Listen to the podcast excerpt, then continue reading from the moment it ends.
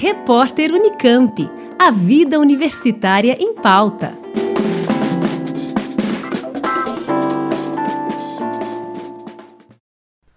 Transtorno do espectro autista, ou autismo, como é popularmente chamado, é um transtorno do desenvolvimento neurológico e tem como principais características a dificuldade de comunicação e interação social, explica o professor do Departamento de Medicina da UFSCar e neurologista infantil, Guilhermo Traslavinha. O transtorno de espectro autista afeta mais meninos do que meninas em uma proporção de 4 a 1, com prevalência de 1 para cada 58 crianças. Os principais sintomas já se manifestam nos primeiros meses de vida, como explica a estudante do curso de medicina da UFSCar, Camila Monteiro Faria Araújo. O transtorno do espectro autista é primeiramente uma doença multifatorial, ou seja, ela não tem uma causa específica e sim várias que vão gerar o desenvolvimento da doença.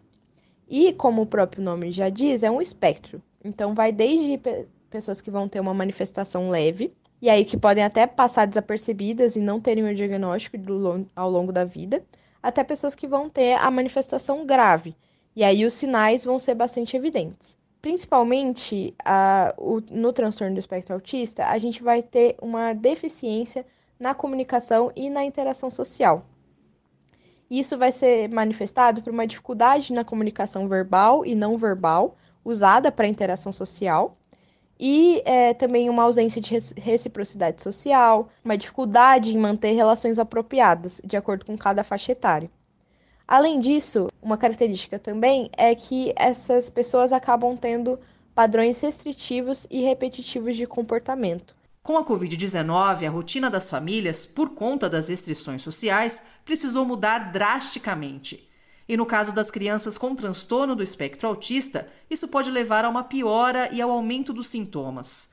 Justamente para identificar quais os impactos trazidos pela pandemia para essas crianças e os seus cuidadores, é que um projeto de iniciação científica está sendo desenvolvido pela estudante Camila Monteiro Faria Araújo. O objetivo da pesquisa vai ser a gente estabelecer é, qual foi o impacto da pandemia em diversos aspectos da vida desses pais é, cuidadores e dessas crianças. É, tanto aspectos comportamentais, então se houve piora ou melhora do comportamento durante a pandemia, emocionais, se a pandemia acabou dificultando é, essa criança a lidar com emoções, a lidar com a tristeza, com a decepção, por exemplo.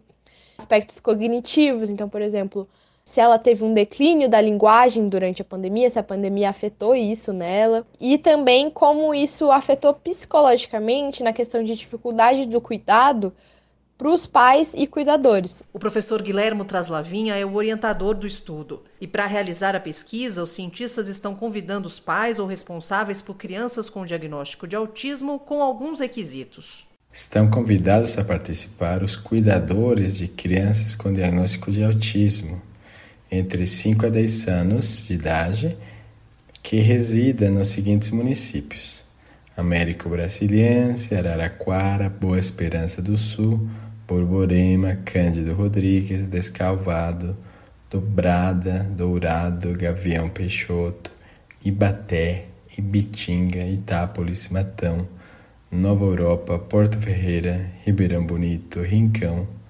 Santa Ernestina, Santa Lúcia, São Carlos, Tabatinga, Taquaritinga e Trabeju.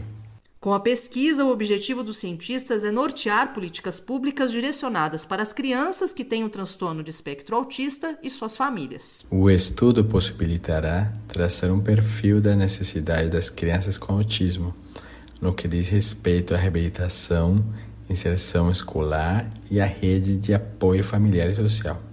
Da mesma forma, estes resultados poderão nortear políticas municipais que visem suprir as principais demandas observadas.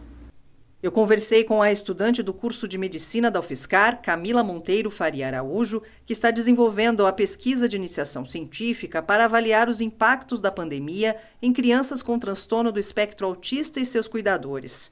Conversei também com o orientador da pesquisa, Guilhermo Traslavinha, docente do Departamento de Medicina da UFSCar e neurologista infantil. Alessandra Cuba, da Rádio Fiscar. Repórter Unicamp. A vida universitária em pauta.